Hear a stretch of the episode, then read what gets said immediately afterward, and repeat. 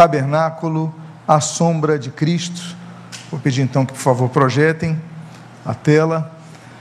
Tabernáculo à sombra de Cristo, essa é a nossa sétima parte desse estudo, quando nós então começamos a analisar aquele acampamento que percorria vários locais na Península do Sinai durante 40 anos, e sendo o local onde Deus se manifestava, sendo o local onde eram feitos sacrifícios, onde era feito o culto ao Senhor, um local que ficava no centro do acampamento dos judeus, dos hebreus, dos israelitas.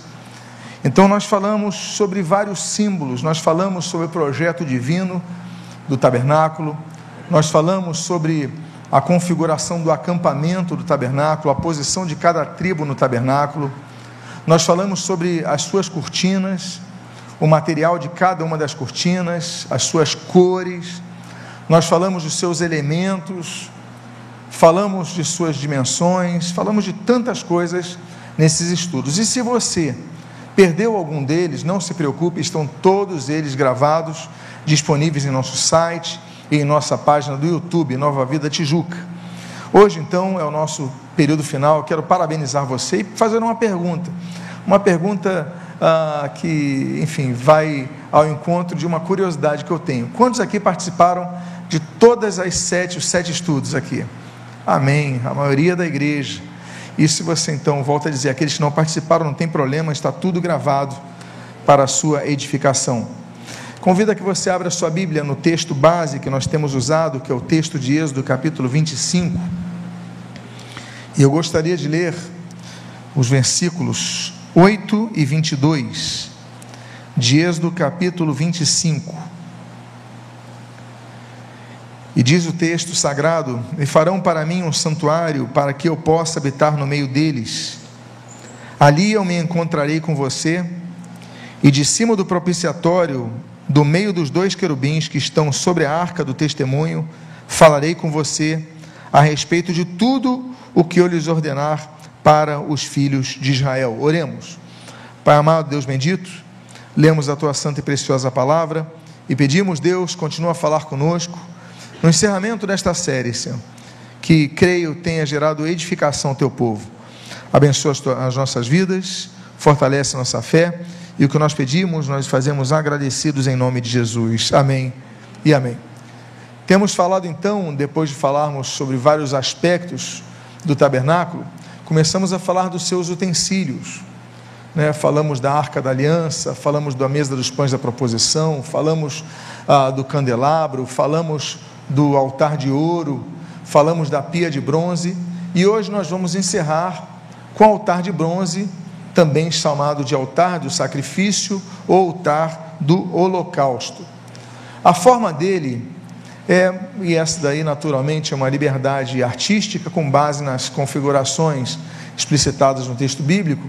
Essa é uma ideia do altar do sacrifício. Você vê então as suas varas, você vê os, os cinco cantos dele, os quatro cantos dele, os quatro chifres. Você vê no meio dele uma grelha, e aí você vê então ele é, na sua configuração, ah, como os irmãos podem observar, o altar de bronze. A posição do altar de bronze entre os utensílios fica exatamente no pé dessa cruz nessa posição que nós temos. Volto a dizer, então, mencionando já citado, ali na cabeça está ali o altar, a arca da aliança e no pé está o altar. Tudo tem um símbolo. Lembrando aos irmãos que a porta para a entrada no pátio do tabernáculo era exatamente por baixo. Então, essa era a entrada. Para alguém entrar no tabernáculo, a primeiro, o primeiro utensílio que via era o altar do sacrifício, o altar de bronze. Então, o texto que nós vamos ler a partir de agora, nós vamos começar a trabalhar nessa última peça do tabernáculo, do capítulo 27 de Êxodo, a primeira parte do versículo é, primeiro, a terceira parte, o versículo 2 diz assim: Faça também um altar de madeira de acácia. O altar será quadrado.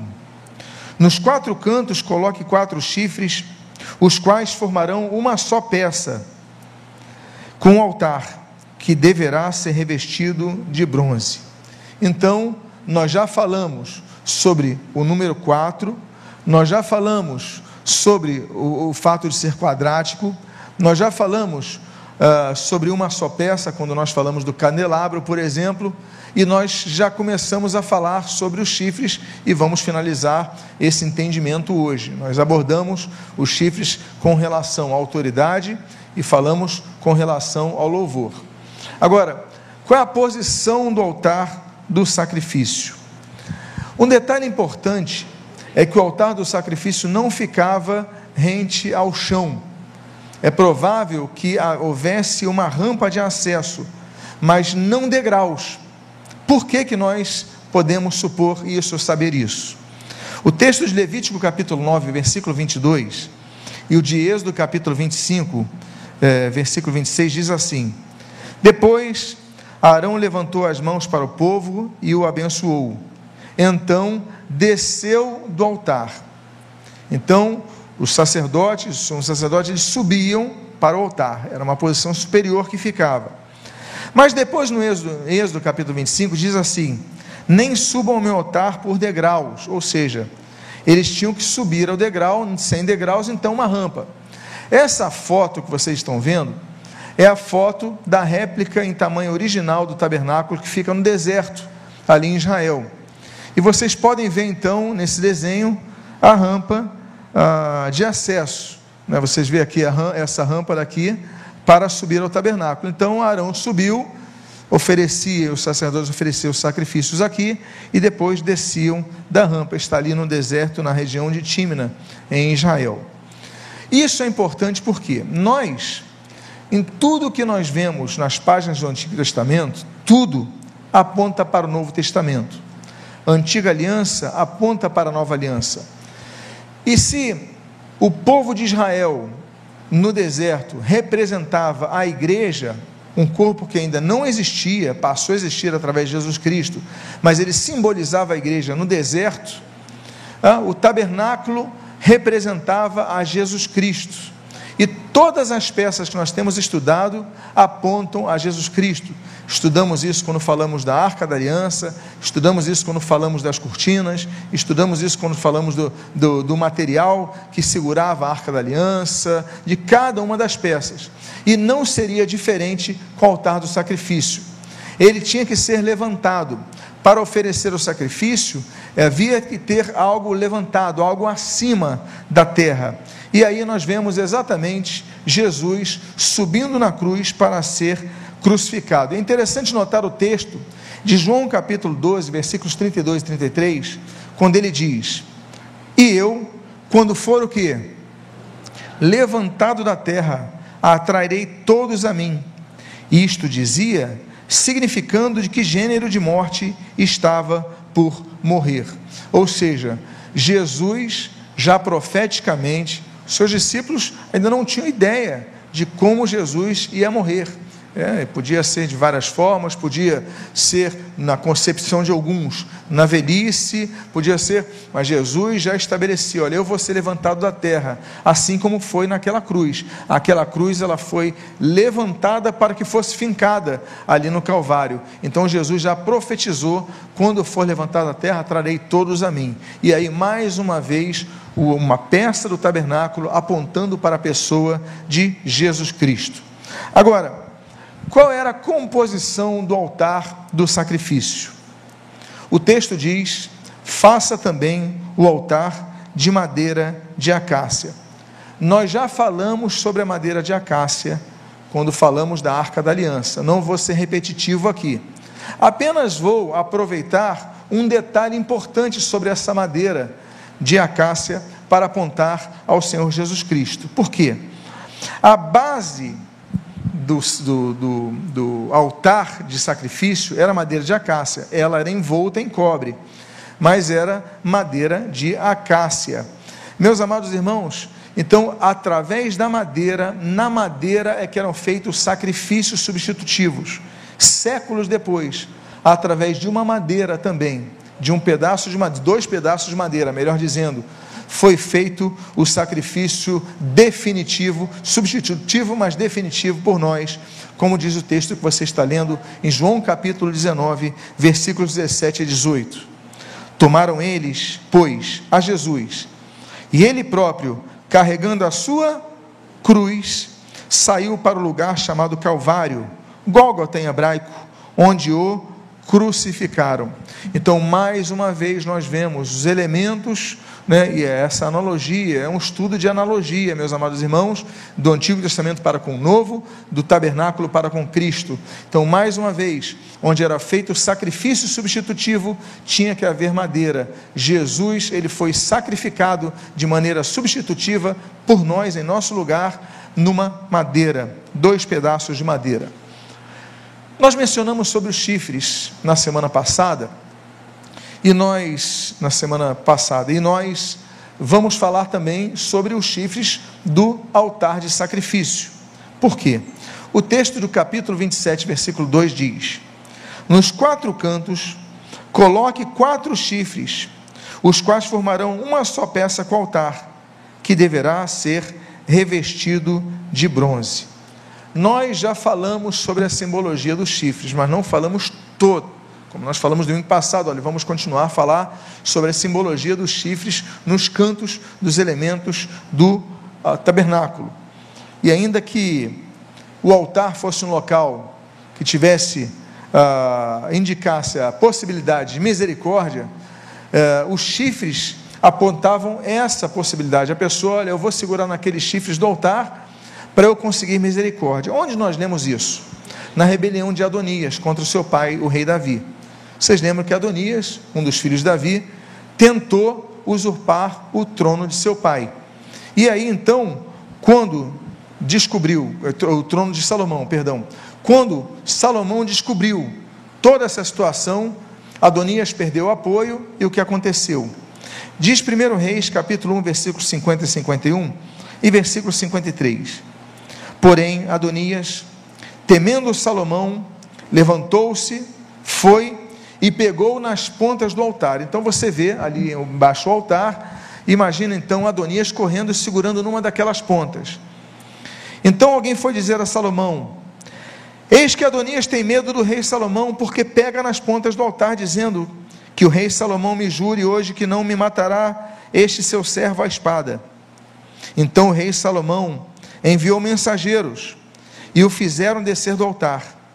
Adonias veio se prostrou diante do rei Salomão, que lhe disse: Vai para a sua casa. Então, um dos símbolos na mente de Adonias é que ele, se ele pegasse numa ponta do altar, ele teria então perdoado a sua rebelião. E isso aconteceu. Mas, essa não era uma regra bíblica. Essa era uma suposição de Adonias de um pensamento que havia na época. Não havia um texto bíblico que dissesse que exatamente dessa forma se aplicasse a todo que errasse. Tanto é que quando Joabe falha, para Joabe nada adiantou. Veja o que diz o texto de 1 Reis capítulo 2, versículo 28 e 29. Quando esta notícia chegou a Joabe, porque Joabe tinha se desviado para seguir Adonias, embora não tivesse se desviado para seguir Absalão. Ele fugiu para o tabernáculo do Senhor e pegou onde? Nas pontas do altar. E alguém foi dizer ao rei Salomão, mesma coisa, que Joabe havia fugido para o tabernáculo do Senhor e estava junto do altar. Então Salomão enviou Benaia, filho de Joiada, dizendo: Vá atacá-lo. O que, que nós aprendemos com isso? Um foi pegar a ponta do altar para pedir misericórdia. Eles podiam pedir misericórdia, mas não tinha uma garantia que receberiam. Agora, enquanto Adonias conseguiu, Joabe não conseguiu. Por quê? O que nós aprendemos disso? Em primeiro lugar, não bastam ações religiosas que se tornam superstições na igreja, que tendo funcionado com alguns, vão funcionar com outros. Não é porque Jesus cuspiu na terra, fez lodo, e aplicou aquele lodo com a sua saliva no olho do cego e ele passou a enxergar, que todo cego, então a gente vai cuspir no chão, fazer lodo e vai aplicar. Por quê? Porque isso se torna superstição. Isso foi um fato, isso daí foi um ponto, foi uma questão pontual, foi o momento. né, foi o zeitgeist daquele, daquela época, daquele momento, daquele aquela, aquele ensinamento de Jesus. Então há coisas que não se repetem, mas que nós, que somos pródigos em criar superstições, inclusive na igreja, formulamos. Então, para Adonias, os chifres do altar representaram vida. Para Joabe, os chifres do altar representaram morte. É o mesmo caso dos dois ladrões na cruz. Para os dois ladrões na cruz, duas condenações, uma vizinhança bendita, Jesus no meio deles. Mas para uns, para um, aquela cruz representou a sua morte, o seu estado condenatório.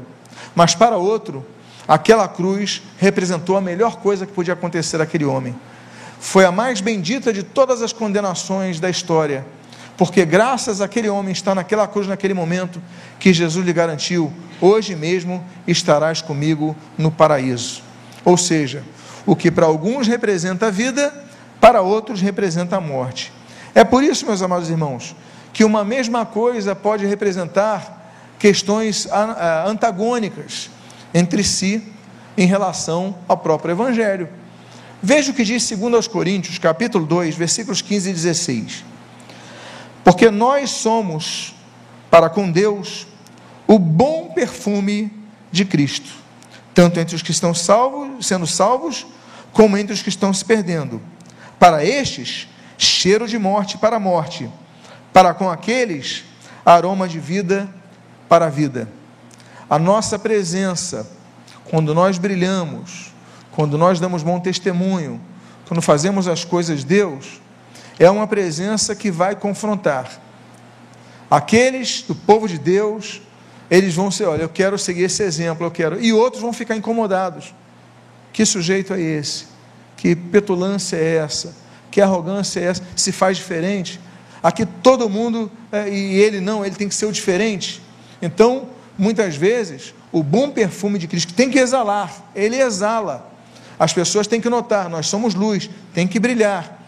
Mas, para alguns, vai gerar incentivo de melhorarem. Para outros, eles vão ficar incomodados, não vão querer a tua presença. É por isso que muitos cristãos, às vezes, não são chamados para algumas saídas com os amigos. Alguns ficam incomodados com a sua presença. Alguns falam, não quero ele, não, melhor não chamar ele, deixa de lado. E nós muitas vezes perdemos amizades por causa do nosso bom perfume de Cristo. Ou seja, o chifre do altar ele pode significar vida, pode significar morte. O que vai depender é da pessoa que segura esse chifre do altar. O que vai depender é se a pessoa realmente exala o bom perfume de Cristo. É por isso que 1 Coríntios, capítulo 1, versículo 18, que você lê em tela, diz: Certamente a palavra da cruz é loucura para os que se perdem, mas para nós que somos salvos, ela é o que? Poder de Deus. A mesma palavra, para uns é loucura, para outros é poder. As pessoas que não conhecem o Evangelho nos chamam de loucos, nos chamam de pessoas, ah, esse daí não entende nada, esse daí é guiado pelos, pelos pastores deles, eles não entendem, não conhecem, não conhecem, não experimentaram o, o poder do Evangelho que tem em nós. Então, por isso que diz: para nós é poder de Deus, nós experimentamos o poder de Deus, a transformação de Deus, a palavra de Deus, mas para eles é loucura. Então, volto a dizer, isso mais uma vez apontando ao Evangelho. Agora, e sobre o revestimento do altar do sacrifício?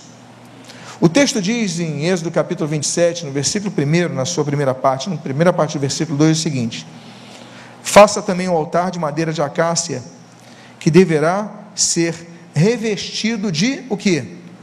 bronze. O altar do sacrifício era de bronze. O altar de ouro era o altar de quê? Me lembre você, o altar de In, que representa representam as orações. O altar do sacrifício era o altar de bronze. Por que, que era o altar de bronze? Porque uma das simbologias do bronze é o juízo de Deus. Lembre-se que quando o povo murmurou contra Moisés no deserto, Deus enviou serpentes para o juízo deles. E eles, para se livrarem desse juízo, eles tinham que orar, olhar para aquela para uma serpente que foi levantada no deserto, uma serpente de bronze, a Neustã. Então, quando eles olharam com fé, então eles eram curados. Veja o que diz o texto de Números, capítulo 21, do versículo 6 ao 9. Então o Senhor mandou para o meio do povo cobras venenosas que mordiam o povo, e morreram muitos do povo de Israel. Então o povo foi a Moisés e disse: Nós pecamos, porque falamos contra o Senhor Deus e contra você. Ore ao Senhor, pedindo que tire de nós as cobras. Então Moisés orou pelo povo. O Senhor disse a Moisés: Faça uma serpente e coloque-a sobre uma haste. Quem for mordido e olhar para ela, viverá. Moisés fez uma serpente de bronze e a pôs sobre uma haste. Quando alguém era mordido por alguma cobra, se olhava para a serpente de bronze, ficava curado. É muito interessante notar quando eu vejo o símbolo da medicina, não é verdade? Ainda que tenha a sua ligação com a mitologia grega, mas tem toda a aplicabilidade com esse texto bíblico. Porque o médico, ele, a função do médico é qual? Salvar vidas, recuperar a saúde de pessoas. Mas o símbolo do médico é exatamente uma cobra numa haste. O que que Deus falou? Olha, a cobra numa haste. Só que Deus aqui define, a cobra tem que ser de bronze. E quem olhasse para aquela cobra que foi levantada no deserto, olha toda a simbologia junta aqui. Quando foi levantada no deserto, então a pessoa era curada. Jesus cumpriu essa pena na cruz, meus amados irmãos. Primeiro, que ele foi feito pecado por nós, como nós lemos ali em 1 Coríntios capítulo 5, 21. Segundo, que ele foi maldito por nós, como diz Gálatas capítulo 3, versículo 13. E terceiro, quando o povo estava envenenado, quando o povo estava morrendo, quando o povo já não tinha esperança. Eles olharam para a serpente que foi levantada na cruz. Na cruz, perdão. Foi a serpente que foi levantada no deserto. Então, nós temos um texto muito lindo do cumprimento dessa profecia. Quando diz: E assim, como Moisés levantou a serpente no deserto, assim também é necessário que o filho do homem seja levantado, para que todo aquele que crê tenha a vida eterna. Nele crê, tenha a vida eterna. Porque Deus amou o mundo de tal maneira que deu seu Filho unigênito para que todo aquele que nele crê não pereça, mas tenha a vida eterna. Todo mundo fala do versículo 16, João 3,16, mas ele está completando a ideia do versículo 15, que é da serpente que foi levantada no deserto. Ele falou: Olha, vai, importa que o homem seja levantado do deserto. Eu lembro que, falando sobre deserto, eh, serpente do deserto, ali onde, naquela região onde Moisés morreu, ele avistou a terra prometida, é na Jordânia. Quando lá estive, foi a única, foi a primeira, foi a única vez que eu preguei numa igreja católica romana, uma igreja dos franciscanos. Então estava muito quente ali, tinha uma igreja dos franciscanos ali, e fomos conversar com o padre porque não tinha espaço, estava um calor, meus irmãos ali no deserto. Tem uma, e a gente estava lá por volta de meio-dia porque a caravana anterior uh, houve atraso, mas estava um calor, eu estava com um chapéu, mas aquele. Aí eu olhei ali uma capela, uma... eu falei, vamos lá conversar com o padre. Fomos lá conversar com ele, um senhor australiano, gente muito boa, ele está muito quente. Podemos fazer um culto aqui? Ele falou, pode. Aí pronto, pregamos lá.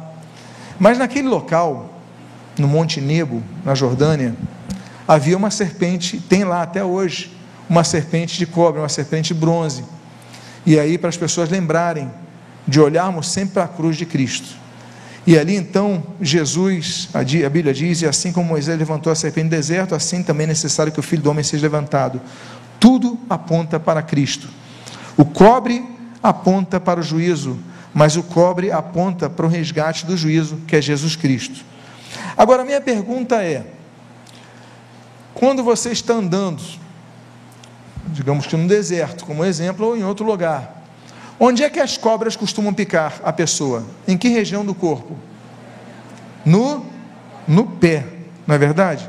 Quando nós olhamos esse símbolo do altar do sacrifício, nos lembramos da cruz que foi levantada, nós lembramos exatamente da posição desse altar que ficaria no pé, exatamente no local onde fica o pé da cruz. E aí, não é por acaso que quando lá na frente, lá na ilha de Patmos, João, o apóstolo, ele tem a visão de Jesus Cristo, olha o que, que o texto bíblico diz em Apocalipse, capítulo de número 1, versículos 11 a 12 e versículos 15.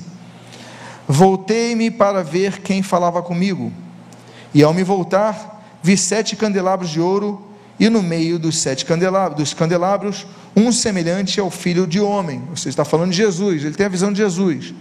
E ele diz: Os seus pés eram semelhantes ao bronze polido, como que refinado numa fornalha. Tudo se encaixa nesse texto. O altar do sacrifício, o sacrifício de Jesus na cruz. O altar sendo de bronze, o bronze sendo o, objeto levantado para que as pessoas olhassem com fé e fossem curadas. Nós devemos olhar para a cruz de Cristo para sermos curados. O símbolo da picada ah, para o juízo, do juízo de Deus através da picada das serpentes no pé. Jesus foi maldito por nós, Gálatas capítulo 3, versículo 13. E aí então o seu pé como de bronze, o pé do juízo. Ou seja, tudo se encaixa no tabernáculo, na pessoa de Cristo. E qual é a função do altar de sacrifício? E aqui a gente entra um pouquinho em doutrina. De vez em quando a gente entra um pouquinho em doutrina básica. A Bíblia diz em Levítico, capítulo número 17, versículo 11, o seguinte: Porque a vida da carne está no sangue.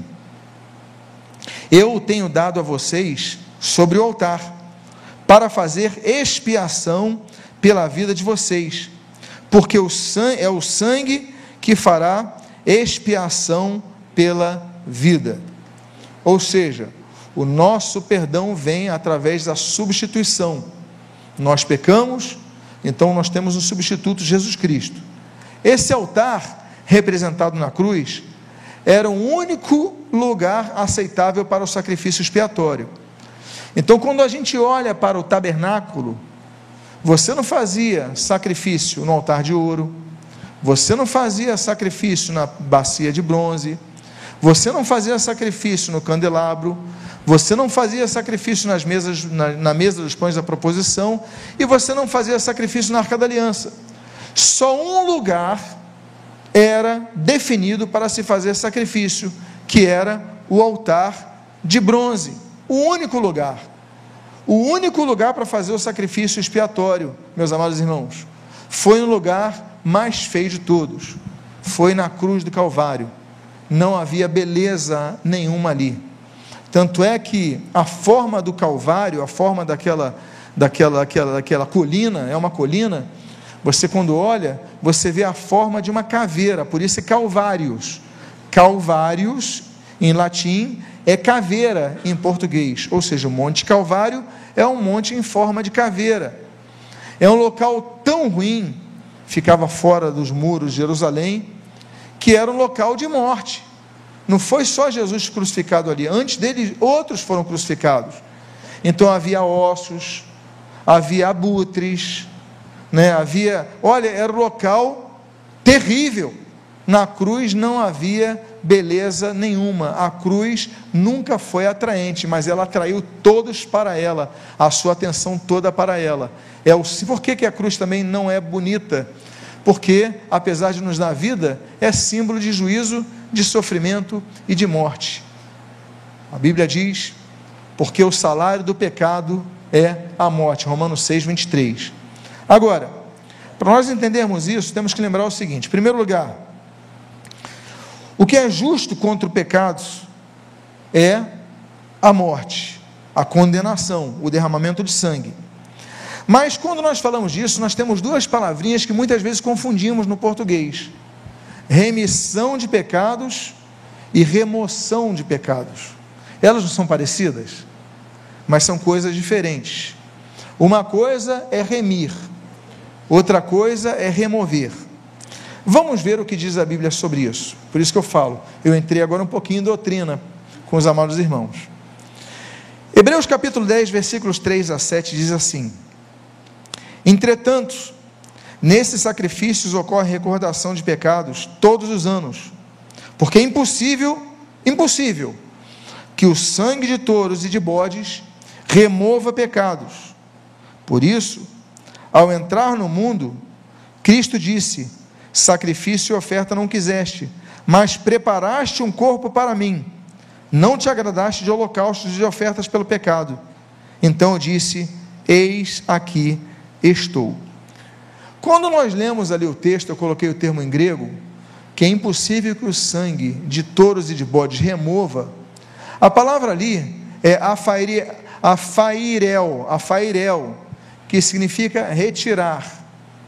Ou seja, retirar dali. Não dá para retirar dali o pecado. A nossa solução, a solução de nossos pecados, não é que ele seja movido para outro local ou retirado para outro local, porque vai continuar ali, vai continuar existindo.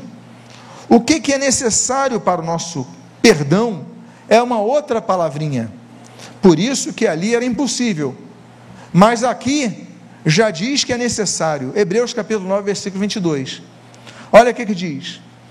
De fato, segundo a lei, quase todas as coisas são purificadas com sangue. E sem derramamento de sangue não há remissão de pecados. Essa é outra palavrinha, áfesis. Áfesis significa apagamento.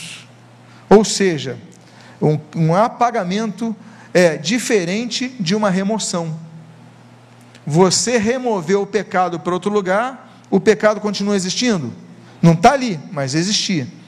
Agora, se você apagar, se o pecado fosse uma palavra escrita e você tivesse uma borracha, então Jesus, ele apaga os nossos pecados. Só Jesus tem esse poder. Amém, queridos? Então, o sangue de Jesus é que nos reme de todos os pecados, ele vai remir os nossos pecados, ele vai apagar os nossos pecados. E por isso existe o cancelamento da nossa pena. Então, se um juiz ele pega uma folha com os teus pecados, ele vai ler os seus pecados, ele vai dizer: olha, você pecou e tudo mais, e os pecados estão na página 5. Aí está assim, um asterisco, página 5. Ele vai foi removido, foi riscado dali, mas está na página 5. Ele vai para a página 5 e lê todos os seus pecados. Aí ele vai chegar à conclusão dele: olha, então você vai pagar pela sua pena. Houve eliminação dos pecados? Não, eles foram removidos do lugar, mas estão lá. Agora, quando nós vemos sobre a remissão, remissão significa apagamento. Ou seja, ele vai ler, João falando de tal, da Silva, etc seus pecados são, ué, está tudo em branco aqui, não tem nada, eu já não posso te condenar. Por quê? Porque tinha algo aqui, mas foi apagado. Então você está remido da pena. Por isso que o sangue de Jesus, ele foi derramado para nos remir das penas do pecado. Por isso o nosso, olha, então está cancelado, tá cancelado o processo, não há mais condenação nenhuma para essa, essa pessoa. Por isso, que a Bíblia diz no livro de Romanos que nenhuma condenação há para os que estão em Cristo Jesus. Aqueles que não andam na carne, né, segundo a carne, aqueles que andam segundo o Espírito. Jesus, ele derramou o seu sangue definitivamente por todos os povos.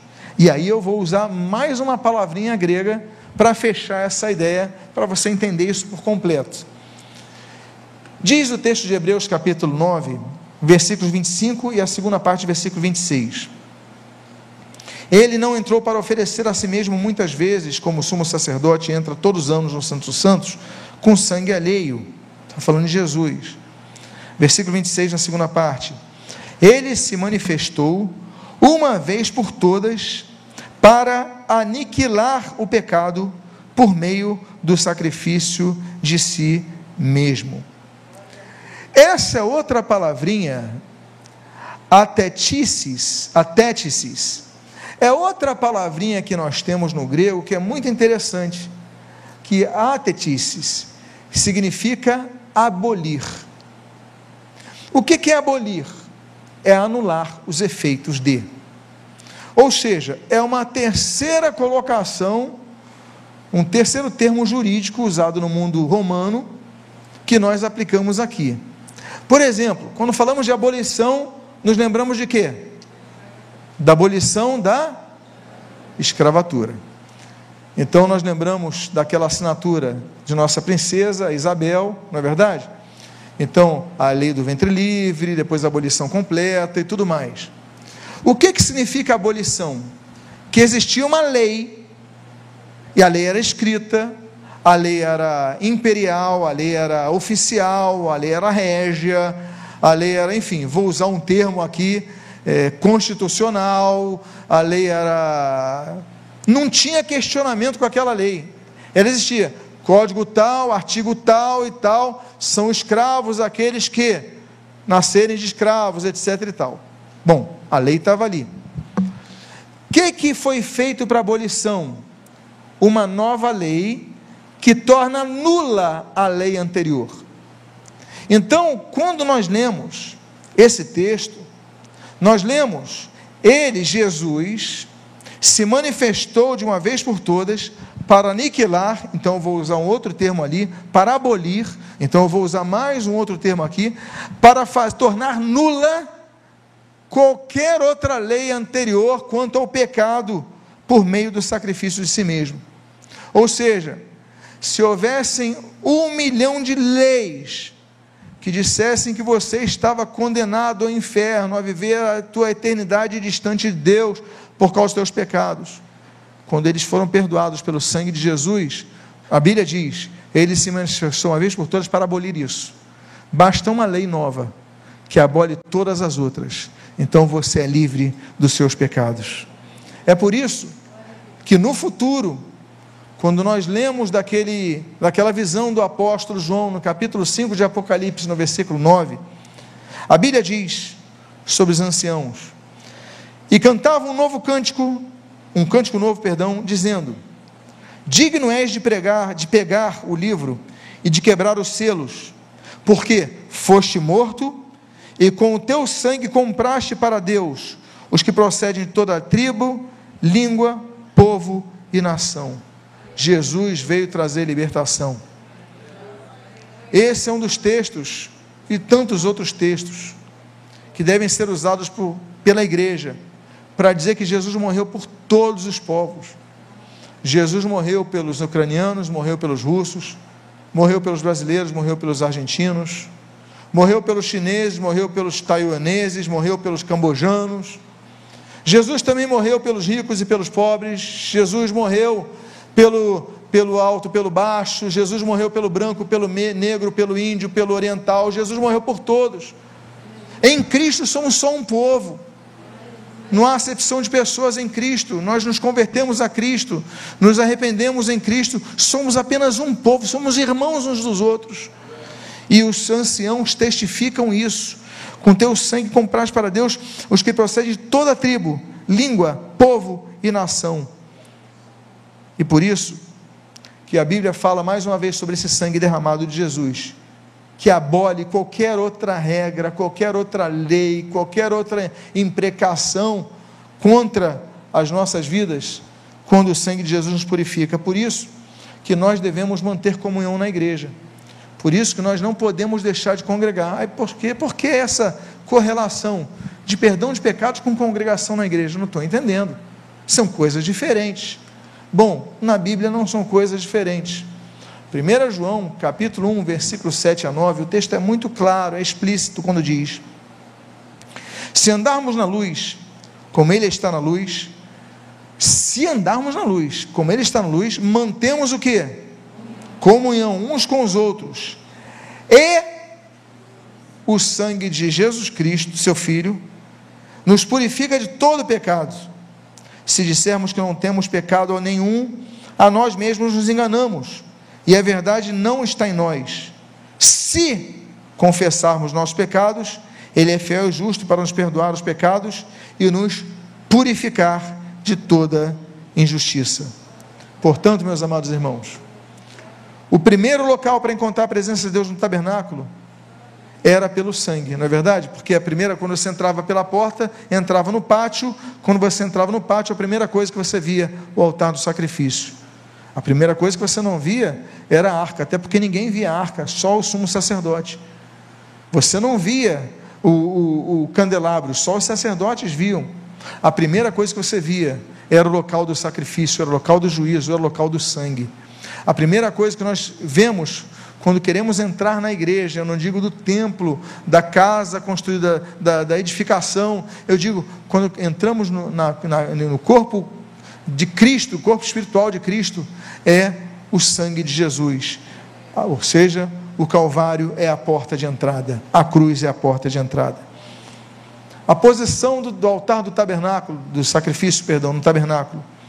A Bíblia diz, Êxodo capítulo 40, versículo 6: Coloque o altar do holocausto diante da porta do tabernáculo da tenda do encontro. Vocês lembram então o que eu falei agora? O altar de bronze era o primeiro lugar para que quem quisesse se aproximar da presença de Deus vislumbrava. E ninguém pode se aproximar da presença de Deus se não passar primeiro pela cruz. Diz o texto de Colossenses capítulo 1, versículos 20 a 22. Havendo feito a paz pelo sangue da sua cruz, por meio dele reconciliar-se consigo mesmo todas as coisas, quer sobre a terra, quer sobre os céus. E vocês que no passado eram estranhos inimigos no entendimento, pelas obras mais que praticavam, agora, porém, ele os reconciliou no corpo da sua carne, mediante a sua morte, para apresentá-los diante dele santos, inculpáveis e irrepreensíveis, ou seja, havendo feito a paz pelo meio do sangue. Quando as pessoas entravam no tabernáculo, a primeira coisa que viam era o altar de sangue, era o altar do sacrifício, era o altar de holocaustos, e entendiam que ali havia a paz, vinha a paz, a pacificação com Deus. Por isso que Jesus, ele diz em Mateus capítulo 16, versículo 24 a 25, então Jesus disse aos seus discípulos: Se alguém quiser vir após mim, negue-se a si mesmo, e siga-me. É isso que está escrito? Faltou alguma coisa? Eu vou reler. Se alguém quer vir após mim, negue-se a si mesmo e siga-me. É isso que está escrito? Não. Eu vou reler mais uma vez, só que agora eu vou ler corretamente. Se alguém quer vir após mim, negue-se a si mesmo, tome a sua cruz e siga-me. Pois quem quiser salvar a sua vida, a perderá. E quem perder a vida por minha causa, esse a achará ou seja, só a vida através da cruz. A grelha do tabernáculo, do altar do sacrifício. Lembram naquela imagem? A imagem está até ali embaixo. Vocês conseguem enxergar daí uma grelha? Não sei se consegue aqui enxergar uma grelhazinha. Pois bem, o texto diz assim: o texto de Êxodo, capítulo 27, versículo 4 a 5. Faça também para o altar uma grelha de bronze em forma de rede e fixe quatro argolas de metal nos seus quatro cantos. Coloque as argolas dentro do rebordo do altar para baixo, de maneira que a rede chegue até o meio do altar. Então, note: a rede da grelha não podia ficar na parte de cima, a rede da grelha não podia ficar na parte de baixo, a rede da grelha tinha que ficar onde? No meio do altar. Então a grelha sustentava a vítima do sacrifício no meio do altar Assim conforme nós já lemos e já estudamos que Jesus, ele prometeu estar onde? No meio da igreja. Ele diz ali em Mateus capítulo 18, versículo 20: Porque onde estiverem dois ou três reunidos no meu nome, ali estou onde? No meio deles. Tudo, tudo do tabernáculo aponta para a pessoa de Jesus. E quando nós lemos, vemos aquela visão, temos a, a, percepção, lemos sobre a visão de João, ali na ilha de Patmos, Apocalipse capítulo 1, versículo 12. Ele diz: Voltei-me para ver quem falava comigo, e, voltado, vi sete candeeiros de ouro, e no meio dos candeeiros, um semelhante a filho de homem, com vestes talares e cingido, à altura do peito, com uma cinta de ouro. Ou seja, o candeeiro os candeeiros são a igreja. Jesus estava ali no meio dos candeeiros. Jesus falou que estaria no meio de onde dois ou três reunissem em seu nome. No meio do altar, a grelha tinha que estar ali, porque em cima da grelha ficava o local do sacrifício. Jesus colocou, foi colocado numa cruz, no meio de dois malfeitores. Meus amados irmãos, isso não pode ser coincidência. Isso é um símbolo muito grande do Senhor Jesus Cristo no tabernáculo. E quanto ao fogo do, do altar do sacrifício? A Bíblia diz em Levítico capítulo 6, versículo 12 o seguinte: O fogo sempre ficará aceso sobre o altar, não deve ser apagado. O sacerdote acenderá lenha no altar cada manhã, e sobre ele porá em ordem o holocausto, e sobre ele queimará a gordura das ofertas pacíficas. O fogo queimará continuamente sobre o altar, e não deve ser apagado. Então, aquele altar era o local de iluminação a madrugada inteira, a noite inteira. Porque o altar não apagava. Quando estive, tive o privilégio de estar em Atlanta, no local onde, enfim, estão as cinzas de Martin Luther King Jr., um dos grandes homens que a história nos legou, uma das pessoas que mudou toda a história através de sua luta pelo, de, pela defesa dos direitos humanos universais. E quando lá estive, junto ao seu, ao seu túmulo, existe uma chama que nunca se apaga. Existem pessoas lá que colocam elementos que não se apagam e ficam sempre atentos para que a chama nunca se apague. Eles explicaram: olha, a chama pela luta dos direitos humanos não pode apagar um segundo. E essa é a maior representação. Pois bem, o fogo inicial daquela chama, entretanto, não foi feito por homens. O de Martin Luther King foi. Mas o daquele local não foi. O fogo inicial foi enviado diretamente por Deus como nós lemos ali em Levítico capítulo número 9, versículo 23 a 24. Diz assim: Então Moisés e Arão entraram na tenda do encontro. Quando saíram, abençoaram o povo, e a glória do Senhor apareceu a todo o povo. E eis que, saindo fogo de diante de quem? Do Senhor, consumiu o holocausto. Então ali começou o fogo no altar. Deus enviou. Agora, o fogo foi aceso por Deus mas cabe ao homem mantê-lo aceso. O fogo foi iniciado por Deus mas, do altar, mas cabe ao homem, cabia aos sacerdotes manter o fogo aceso. Por isso que nós lemos no capítulo 6 de Levítico, versículo 12, o seguinte: O fogo sempre ficará aceso sobre o altar, não deve ser apagado. O sacerdote acenderá lenha no altar cada manhã, e sobre ele porá em ordem o holocausto, e sobre ele queimará a gordura das ofertas pacíficas. Portanto, a ordem de Deus é que o fogo nunca se apague, o fogo que ele envia. Recebemos o Espírito Santo em nossa conversão. Ou seja, não tínhamos, mas o dia de nossa conversão nós recebemos, ele passou a ser habitação em nós. Mas nós devemos manter essa chama acesa. E aí, mais uma vez, o Antigo Testamento se remetendo ao Novo Testamento. O Antigo Testamento sendo a sombra daquilo que foi, que aconteceu, que se perpetuou, se definiu, se apontou, se revelou a todos no Novo Testamento. Diz o texto de Atos, capítulo 2, versículos 1 a 4. Ao cumprir-se o dia de Pentecostes, estavam todos reunidos no mesmo lugar. De repente, veio do céu um som, como de um vento impetuoso, encheu toda a casa onde estavam sentados.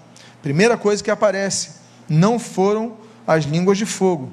A primeira coisa que surgiu de sobrenatural foi o que? Um som. Segundo lugar, e apareceram, distribuídas entre eles, línguas como de fogo, as quais pousaram sobre cada um deles, e todos ficaram cheios do Espírito Santo e começaram a falar em outras línguas, segundo o Espírito lhes concedia que falassem.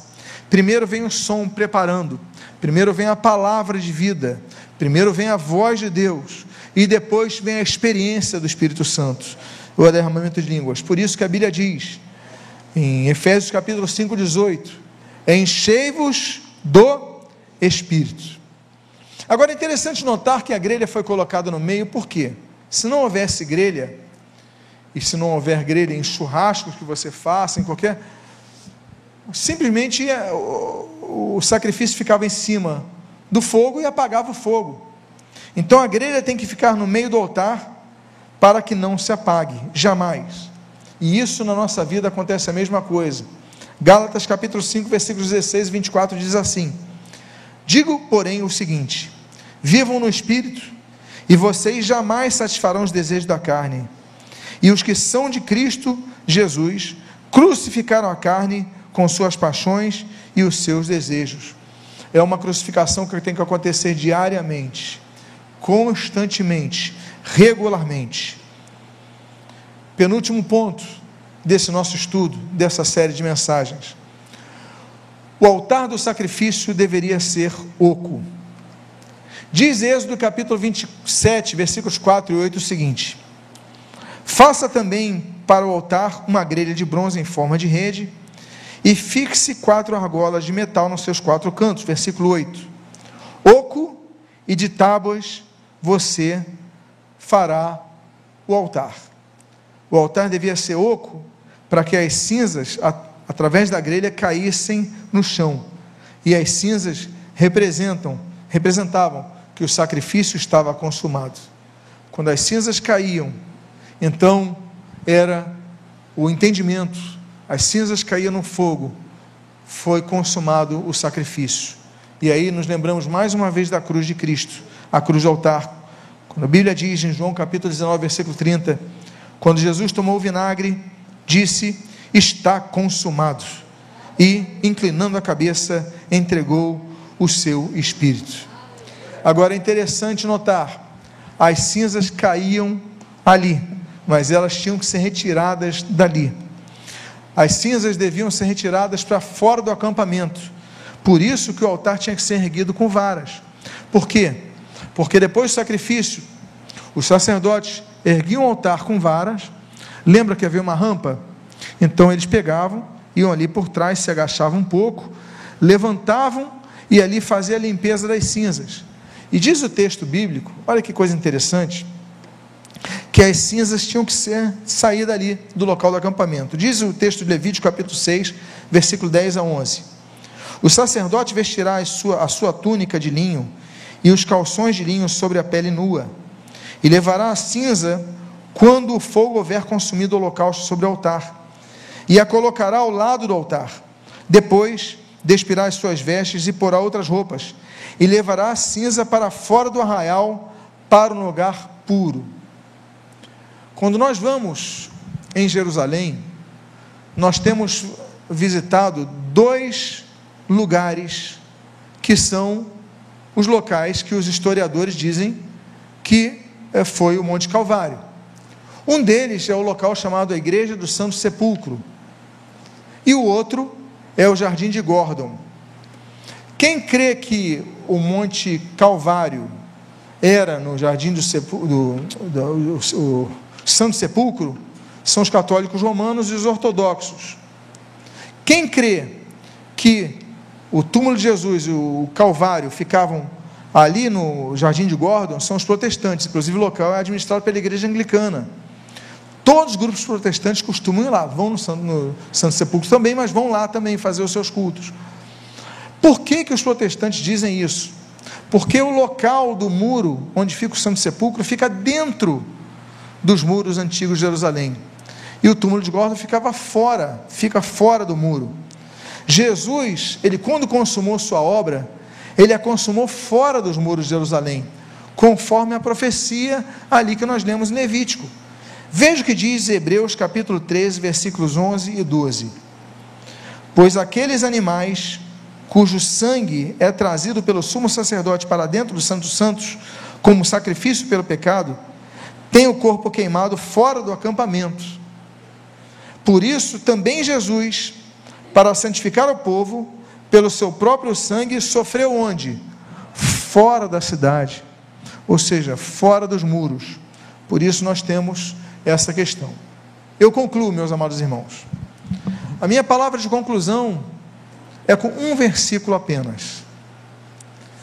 E essa minha palavra de conclusão é também com um verniz de gratidão.